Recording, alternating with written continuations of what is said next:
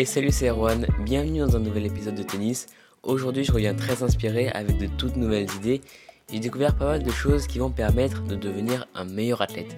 Car avant d'être un bon joueur de tennis, je pense maintenant qu'il faut devenir un bon athlète.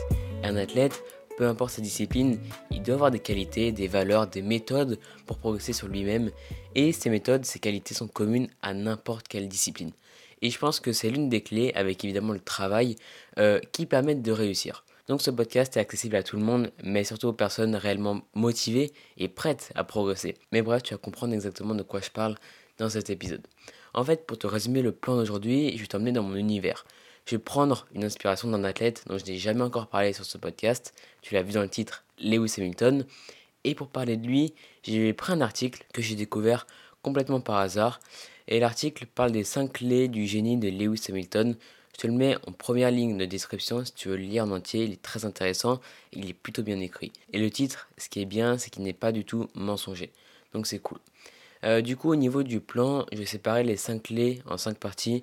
J'essaierai de faire un truc assez clair, on verra ça. Et pour te teaser un peu, on va parler de confiance en soi, euh, de chercher le bon état d'esprit pour les matchs, pour les courses, de façon de chercher de l'énergie, de façon d'être créatif, etc toutes ces choses-là. Euh, mais première chose, première surprise sans doute pour toi, c'est que j'ai pas pris un joueur de tennis, j'ai pas pris un coach, ni même quelqu'un qui fait partie de ce monde-là. Et justement, comme je le disais, un athlète, peu importe sa discipline, doit avoir des qualités universelles pour réussir. Et je pense que ça peut être intelligent de prendre un athlète qui ne fait pas partie du monde du tennis, ça peut apporter de nouvelles perspectives, des idées intéressantes et différentes surtout de d'habitude. Et je pense que prendre comme exemple un gars qui est littéralement en train de devenir une légende de la F1 et surtout une légende du sport, ça peut être sympa. Alors, il y a des gens qui l'adorent et des gens qui l'apprécient très peu. Je sais qu'il divise pas mal, mais tant mieux, c'est très bien parce que ça veut dire qu'il dit sincèrement ce qu'il pense. Et moi, j'aime bien ce, genre de personnalité. Et je trouve que c'est quelqu'un d'incroyablement inspirant dans sa manière euh, de progresser, de voir le sport. Ça fait un an que je le suis maintenant et j'ai déjà beaucoup appris de lui. Euh, après, si tu regardes pas la F1 ou si t'es pas intéressé par ce sport, c'est pas grave parce que euh, c'est pas vraiment le sujet de cet épisode, je te rassure. Mais pour bien commencer avec une petite analogie très sympa, euh, je veux dire que les joueurs de tennis ne sont pas comme des voitures de série, ce sont des Formule 1. C'est-à-dire qu'il faut les traiter tous et toutes de manière personnalisée, de manière indépendante. Enfin bref, ça c'était une petite analogie de Patrick Martoglou, je crois bien, euh, que j'avais retenu. Enfin bref, en découvrant Lewis Hamilton, au moins ça va te permettre de découvrir un athlète et de devenir toi-même aussi un athlète à ton tour si tu fais un peu de travail sur toi-même. Bon, dernière chose, euh, quand j'ai préparé cet épisode, il y avait tellement d'idées à développer que j'aurais pu en faire 20 épisodes faciles. Euh, mais du coup, j'ai préféré en faire un seul et pas développer à fond chaque idée. Euh, donc j'ai essayé quand même de faire un mix entre les deux, d'essayer de développer, mais pas trop. Enfin voilà. Alors prends ce podcast comme un grand bol d'inspiration, de motivation pour progresser sur toi-même. Parce que je crois dur comme faire que pour être le meilleur dans sa discipline, il est nécessaire de s'inspirer des autres, même des personnes qui font un sport complètement différent comme la Formule 1 par exemple. Donc pour une fois, je t'emmener dans Donc pour une fois, je vais t'emmener dans mes inspirations dont je n'ai jamais parlé, Lewis Hamilton. Donc voilà, il est maintenant temps de rentrer dans cet épisode. C'est parti.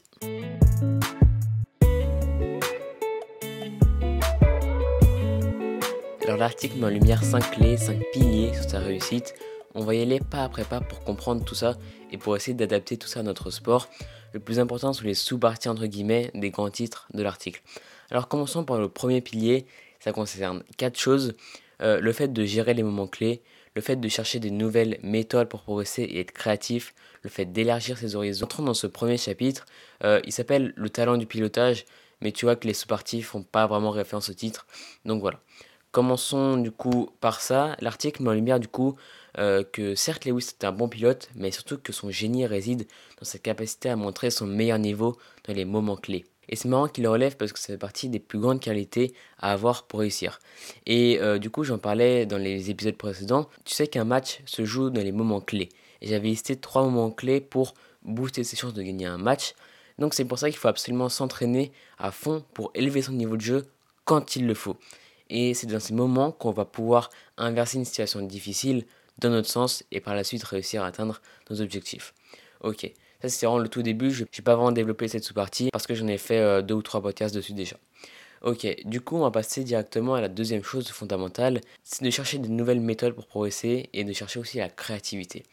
Lewis cherche tout le temps à trouver des nouvelles manières pour progresser, pour ne pas être sous l'été noir de ses rivaux, pour citer l'article.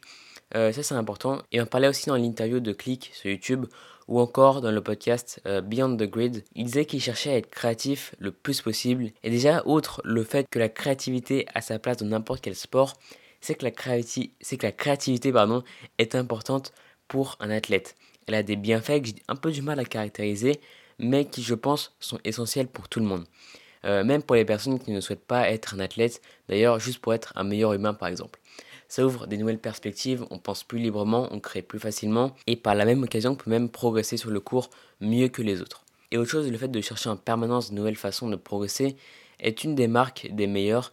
Euh, si tu veux, pour progresser, tu as deux choix. Soit tu peux copier les meilleurs pour essayer de les battre, soit tu peux progresser en essayant des choses différentes pour devenir le ou la meilleure tout court. Donc ne pas essayer de faire comme les autres pour essayer de les battre, mais là essayer des nouvelles choses pour essayer de devenir le ou la meilleure, donc au-dessus d'eux. Donc c'est une qualité à développer dès maintenant si tu veux réussir dans ta discipline. Par exemple en écoutant ce podcast, parce que je donne des méthodes qui sont pratiquées par les meilleurs et je les remixe un peu, j'en invente un petit peu et voilà.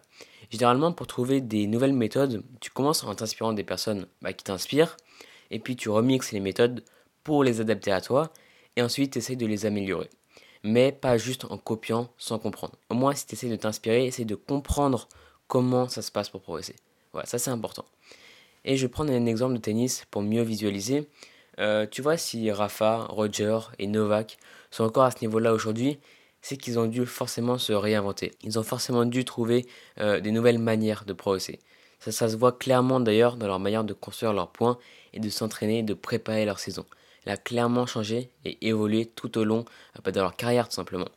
La raison est simple, c'est que ces jours-là, ils sont là depuis tellement longtemps, ils ont vu passer plusieurs générations, donc des nouveaux joueurs avec de nouveaux styles de jeu, des nouvelles tactiques, etc. Et pour rester au top, il fallait tout simplement faire évoluer leur tennis avec des nouvelles techniques. Si Rafael Nadal est toujours numéro 1 mondial aujourd'hui, c'est grâce à ça. La dernière fois, j'écoutais Tony Nadal et il disait, je crois que à chaque saison, ils apportaient de nouvelles choses dans leur jeu de Rafa. Et puis, à la fin de chaque saison, ils faisaient le point. Donc, ils enlevaient certaines choses et ils apportaient encore de nouvelles choses. Une année, c'était en 2010, où ils avaient profité de l'hiver pour euh, faire une grosse modification technique à son service. Et ils avaient mis en place des nouvelles tactiques, notamment pour battre Djokovic. Et ça a super bien porté ses fruits. Ces nouveautés et ces changements lui ont notamment permis d'enfin gagner l'US Open, euh, donc je pense que 2010, c'est l'année qui a montré à tout le monde à quel point il pouvait se renouveler pour rester au top et même aller encore plus haut. Et euh, en plus, on a l'exemple d'Hamilton qui fait la même chose dans sa discipline, la F1. Euh, ça confirme encore plus qu'un athlète doit avoir certaines qualités qui vont au-delà de son sport qu'il pratique. Il doit se remettre en question, et justement en se remettant en question, il va trouver des nouvelles manières de progresser, etc., de nouvelles méthodes. Donc voilà, ça aide à être un athlète complet et à réussir. Et forcément, si je te dis ça, c'est que toi aussi tu peux l'adapter à ton niveau. Peu importe à quel niveau tu joues, tu peux t'en inspirer. Donc voilà, ça c'était euh, euh, la deuxième chose fondamentale euh, de ce chapitre. ensuite, on va voir bah, la troisième chose, ça concerne le fait d'élargir ses horizons et de se concentrer sur chaque détail. Donc qu'est-ce que ça veut dire? C'est assez simple, ça veut dire qu'il faut travailler sur plein de domaines différents et être le plus précis sur chacun d'entre eux. Évidemment, ça demande beaucoup de travail, on ne peut pas y passer à côté pour devenir le ou la meilleure. Donc ça, c'est assez important. Je vais te citer Lewis Hamilton pour que tu comprennes exactement de quoi je parle. Il raconte que, ouvrez les guillemets, naturellement, chaque année, vous essayez de mettre la barre encore plus haut, de travailler dans tous les domaines, comment se préparer, comment se mettre dans le bon état d'esprit, comment être performant dans la voiture avec votre ressenti, comment équilibrer la voiture et évaluer les risques par rapport aux bénéfices, comment vous communiquer avec les gars avec lesquels vous travaillez pour extraire le meilleur en eux? Voilà. Et bah ça, ça s'adapte parfaitement au tennis. La manière de préparer un match, la manière de trouver le bon état d'esprit avant un match, la manière de trouver de nouvelles méthodes pour être performant, la manière de calculer les risques par rapport aux bénéfices quand tu vas attaquer une balle. Euh, c'est exactement la même chose dans le tennis. Et ça c'est important parce que ça montre qu'il faut s'entraîner sur son sport pour progresser, mais surtout qu'il faut progresser sur soi-même, avant tout pour être le meilleur athlète ou la meilleure athlète. Ok, donc travaille sur toi-même, sur tous les domaines qui peuvent te faire progresser en tant que joueur certes, mais aussi en tant que personne. Plus ton état d'esprit est sain dans ta vie quotidienne par exemple, plus tu vas être calme sur le terrain. Toutes ces choses-là ont un double impact positif donc dans ta vie et sur le cours. Voilà, je trouvais ça vraiment important, donc, euh, donc je voulais en parler dans cet épisode. Ensuite, il parle de la quatrième chose importante, euh, c'est de trouver de l'intensité et de l'énergie. Et pour Lewis, la clé de l'énergie, c'est d'être libre dans ce qu'il fait. Et je trouve ça vraiment très très juste. Euh, quand tu te mets de la pression et des limites, t'es pas libre. Et tes émotions ne vont pas être une bonne adrénaline qui va te booster, qui va te donner un max d'énergie pour jouer. Donc, quand t'es pas libre, t'as pas d'énergie. Et c'est exactement pareil pour l'intensité. L'intensité vient de l'énergie et l'énergie vient du fait de se sentir libre. Donc tout vient du fait de se sentir libre. Et pour se sentir libre, comme je disais, il faut avoir de la bonne pression. Euh, donc le conseil serait euh, qu'avant de trouver de l'énergie, essaye de te libérer. Parce que j'aurais du mal à dire de trouver la bonne pression. La pression, ça se contrôle pas vraiment, ça peut se contrôler, mais tu peux pas choisir volontairement quel type de pression va circuler dans ton corps. Par exemple, euh, est-ce que tu auras de la pression qui va euh, te pousser au-delà de tes limites ou est-ce que tu vas avoir de la pression qui va t'enfermer dans une prison mentale et qui va t'empêcher de, te libérer? Donc voilà. Euh, donc ça viendra avec l'expérience et le plaisir que tu vas retrouver en match grâce à quelques méthodes que je t'ai données par exemple. Il en existe plein d'autres. Moi j'essaie juste d'en trouver quelques bonnes méthodes, de les expliquer pour que tu les mettes en place le plus facilement possible. Donc voilà à peu près tout pour ce premier chapitre. Du coup on va pouvoir enchaîner avec le suivant. C'est parti.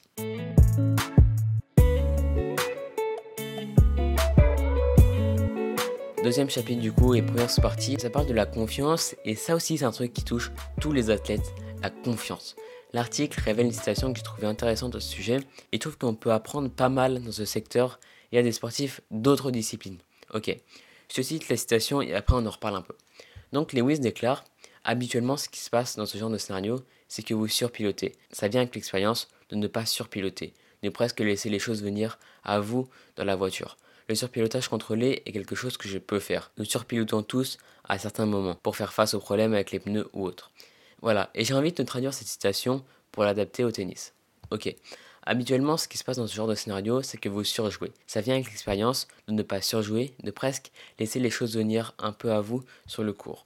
Le fait de surjouer contrôlé est quelque chose que je peux faire. Nous surjouons tous à certains moments pour faire face aux problèmes avec les conditions de jeu ou autres.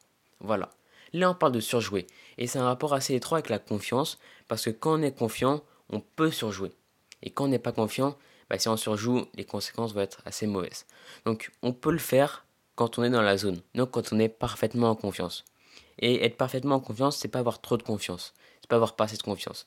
Il faut que le curseur soit parfaitement au milieu. Et là où surjouer est dangereux, c'est bah, quand tu n'as pas confiance justement, comme je le disais juste avant, euh, le résultat de ça, ça va être juste plein de fautes, euh, tu vas juste pas jouer ton propre jeu, tu vas forcer, etc. Et il y a un cercle vicieux avec la confiance que tu connais sans doute. Euh, je pense faire un épisode dédié sur ça. C'est qu'une erreur entraîne une autre, qui entraîne encore une autre, et on commence à remettre en doute nos capacités, ce qui est pas mauvais, mais quand on commence à se demander si on a encore le niveau pour y gagner, là c'est chaud. Parce que quand tu vas mener au score, tu vas pas avoir. Parce que quand tu vas mener au score, tu vas avoir peur de gagner. Et quand tu vas être mené au score, tu vas te persuader que tu n'as pas le niveau donc forcément je t'explique pas que tu vas perdre. Du coup, pour reprendre la confiance, il faut gagner des matchs. Mais pour gagner des matchs, il faut de la confiance. Et c'est là où c'est une spirale infinie. Surtout si on ne change rien. Donc, j'en parlerai peut-être pour trouver des solutions. Euh, je pense qu'il n'y a pas de miracle, mais je pense aussi qu'on peut sortir de cette spirale euh, plus rapidement grâce à des petits trucs. J'en suis certain même. Enfin bref, il y a une phrase qui me fait tilter aussi. C'est qu'il dit que la confiance d'Hamilton en ses capacités lui offre un de ses plus grands sens de la mesure et l'éloigne des risques inutiles pris par certains de ses concurrents. En Formule 1, ce serait de faire un gros dive bomb de très loin. Euh, ça doit parler aux connaisseurs, j'imagine. En gros, c'est le fait de freiner très tard, euh, enfin plus tard que la voiture devant nous, euh, pour attaquer sur un virage. C'est très compliqué et souvent ça ruine les courses des deux voitures. Au tennis, la même chose serait de mettre un gros parpaing quand tu reçois une balle longue et haute à 3 mètres derrière ta ligne de fond. Je pense que tout le monde a déjà tenté ça et généralement ça finit assez mal encore plus quand tu n'es pas en confiance. Euh, ou ça pourrait être euh, d'essayer d'envoyer un ace sur seconde balle dans un moment important. C'est exactement pareil. Quand tu es vraiment en confiance, ça peut se tenter, pourquoi pas. Moi j'aime bien euh, tenter des trucs dans un match, mais quand tu pas en confiance, c'est double faute assurée. Mais voilà, la confiance empêche justement de prendre des risques inconsidérés et de rester lucide dans les moments importants. Rester lucide, c'est aussi important que la confiance. Ces deux qualités, donc la confiance et l'évaluation des risques, sont communes à tous les sports. Parce que pour gagner, il faut savoir prendre des risques et que pour diminuer le taux d'erreur pris dans ces risques, justement, il faut de la confiance. Et au tennis, c'est très fréquent de chercher de la confiance, donc c'est très important d'en parler aussi. Euh, ok, donc là on a les deux gros piliers de Lewis Hamilton. Euh, celui-ci était assez court, mais il est essentiel de comprendre certains trucs sur la confiance afin de mieux l'apprivoiser. C'est un peu un combat contre soi-même au début, et puis dès qu'on est en confiance et qu'on peut surjouer, qu'on s'autorise à surjouer, bah c'est très bien, tu vas pouvoir prendre des risques au bon moment et tu vas pouvoir atteindre ton meilleur niveau. Et c'est vraiment ça que je cherche moi. Et je pense qu'en s'inspirant d'autres athlètes, on peut justement découvrir le fait de surjouer volontairement et je trouve ça super intéressant. Du coup voilà, on va pouvoir passer au troisième chapitre dès maintenant. Les chapitres vont être un peu plus courts désormais, mais voilà. Bon allez, c'est parti.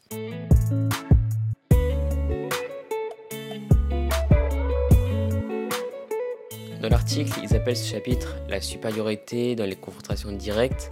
Euh, la plupart de cette partie est pas mal axée sur la F1, donc pour ceux qui sont passionnés par ce sport, je vous laisse le lien de l'article en description. Mais finalement, on y trouve quand même encore des trucs très intéressants pour devenir un meilleur athlète de n'importe quel autre sport. Dans ce chapitre, on voit que Lewis n'est pas le plus impressionnant des pilotes, alors il en est pas loin, mais bien que soit le plus gros pilote de la grille, c'est pas le plus impressionnant, car c'est lui qui a la faculté d'évaluer euh, rapidement la différence entre le risque et la récompense. Il peut comprendre comment on peut se démerder avec ses armes pour contre-attaquer. Euh, donc il peut choisir la situation la plus adéquate pour attaquer avec le plus haut taux de succès. Ça s'apprend pas trop, c'est ce qu'on appelle un peu le sens du jeu. Et le sens du jeu, ça peut s'acquérir avec l'expérience. Et pour avoir de l'expérience, il n'y a pas de secret. Il faut passer des heures de travail, des heures sur le cours. Euh, je pense que tout vient pas non plus en travaillant sur le cours et que sur plein de choses on peut prendre des raccourcis grâce à des méthodes intelligentes. Mais dans ce cas, pour avoir de l'expérience et avoir le sens du jeu, il faut passer des heures sur le cours. Euh, bon, sinon, l'article parle aussi d'un événement qui s'est passé entre Charles Leclerc et Lewis Hamilton à Monza cette année. Donc, c'est pour ça que si tu regardes la F1, ça peut t'intéresser de lire ce passage. Euh, donc, je ne vais pas te le raconter, mais je vais te parler des enseignements de Lewis Hamilton sur cette course. Donc, pour ça, je vais te citer un passage que j'ai trouvé encore intéressant. Il dit qu'il faut avoir de l'expérience euh, pour savoir quand attaquer et quand ne pas attaquer. Parce que tout ne se gagne pas dans le premier virage ou même dans le deuxième. Il faut toujours penser au jeu sur le long terme, mais aussi maximiser à court terme. Donc là, forcément, on peut traduire facilement que tout ne se joue pas au premier set ni au deuxième. Et le reste de sa citation est aussi importante parce qu'un match, ça se joue à la stratégie, donc sur le long terme, mais un match, ça se joue aussi point par point, donc euh, tu dois faire des choix aussi à très court terme. Et c'est pour ça que euh, la discipline est la clé de la réussite quand tu joues au tennis ou en autre sport, parce que pour réussir sur le long terme, il faut savoir mettre en place de l'autodiscipline. Et c'est pour ça que Lewis est un très bon exemple. Surtout que maintenant, ça commence à faire longtemps qu'il est au top niveau. Et quand un athlète est au top pendant aussi longtemps, c'est qu'il a une très bonne discipline derrière. Et la discipline, c'est aussi la clé de la régularité d'ailleurs. Mais bon, on va pas trop en parler dans cet épisode. Donc on va passer maintenant au quatrième et avant-dernier pilier de sa réussite. C'est parti.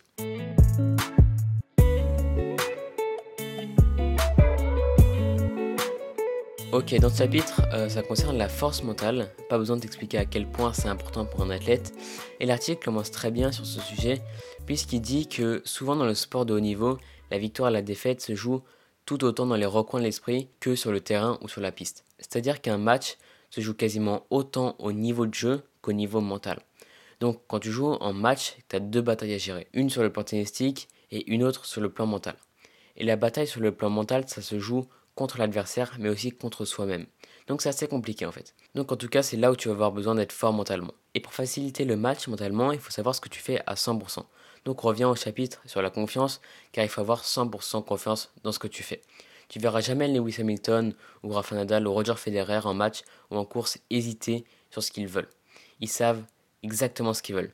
La seule chose à laquelle ils doivent réfléchir, c'est sur comment l'atteindre. Donc la question doit être comment et pas pourquoi. Donc voilà, c'est assez court finalement ce chapitre. Et euh, du coup, on va pouvoir directement enchaîner euh, sur le dernier pilier, c'est sur la construction d'une équipe. Ce chapitre est normalement propre à la Formule 1 parce que pour gagner une course, il faut une écurie et un pilote. Et au tennis, il faut juste un joueur, donc un athlète, un pilote, comme tu veux. Euh, mais là où je veux en venir, c'est que c'est important de se créer un entourage aussi solide et bienveillant pour progresser du mieux possible. Ça doit faire partie de ta base solide. Tu sais, je parle souvent d'avoir une base solide pour pouvoir progresser euh, facilement par-dessus, pour pouvoir progresser parfaitement par-dessus aussi. Là, je parle plus spécifiquement aux personnes qui ont des grosses ambitions, parce que ça va demander beaucoup plus d'efforts que les amateurs, entre guillemets, j'aime pas trop ce mot, mais voilà, euh, qui seraient pas prêts à en faire autant. Et ces efforts ne seraient même pas utiles pour leurs ambitions. Parce que pour être un excellent athlète ou une excellente athlète, il faut tout optimiser dans sa vie autour d'une seule chose, autour de ton tennis. Et toutes les personnes qui vont t'entourer euh, vont être des personnes qui devront t'aider ou te supporter dans ce projet. C'est pour ça qu'il faut se construire un groupe de partenaires qui jouent très bien, et qui veulent aller dans la même direction que toi. C'est pour ça qu'il faut choisir un coach, un club ou une académie qui te comprend et qui va pouvoir t'emmener au meilleur de toi-même. Il faut qu'on te comprenne pour pouvoir personnaliser au mieux tes entraînements et tout ce qu'il y a autour pour y arriver. Donc c'est un truc sur lequel il faut absolument mettre l'accent si tu as des énormes ambitions. Et euh, pour les personnes qui veulent progresser avec des ambitions un peu plus basses, entre guillemets, euh, ce qui est tout à fait louable, il n'y a aucun souci, eh bien c'est possible de faire ce travail et de bien s'entourer, mais du coup à ton échelle. Ça va t'aider même euh, dans ton tennis, mais aussi dans ta vie, ce qui est aussi important, parce que ce sera toujours d'être entouré de personnes positives. Bon voilà, je crois que c'est la fin de ce dernier chapitre. Du coup, c'est bientôt la fin de ce podcast. C'était très cool de pouvoir parler bah, d'une de mes inspirations, en plus hors du tennis. Euh, ça doit faire 6 mois que j'ai commencé ce podcast, donc il était temps d'élargir un peu les sujets tout en restant focus sur le sujet principal pour faire une petite référence au milieu de cet épisode. Euh, donc voilà, j'espère que cet épisode t'a plu. Tu peux t'abonner et laisser un avis sur Apple Podcast si c'est le cas. Au moment où j'enregistre cet épisode, c'est le premier jour de l'Open d'Australie, donc tu peux totalement t'attendre à ce que je fasse un débrief ou quelques débriefs même euh, sur quelques matchs euh, parce que ça fait super longtemps que je n'ai pas fait et ça me fait assez plaisir. Donc voilà, tu peux t'abonner si euh, tu as envie d'écouter tout ça. Et n'oublie pas aussi, chaque semaine j'envoie des mails privés, c'est gratuit pour bah, progresser, c'est assez simple, c'est assez clair. Il y a de plus en plus de gens qui s'abonnent donc c'est super cool. J'essaye de faire des trucs assez différents à chaque fois. Donc voilà, tu peux t'abonner, c'est le deuxième lien en description je crois. Donc tu peux aller voir ça. Ok, bah du coup, bah c'est la fin de cet épisode. Je dis à très bientôt, soit sur le podcast, soit par mail. Allez, salut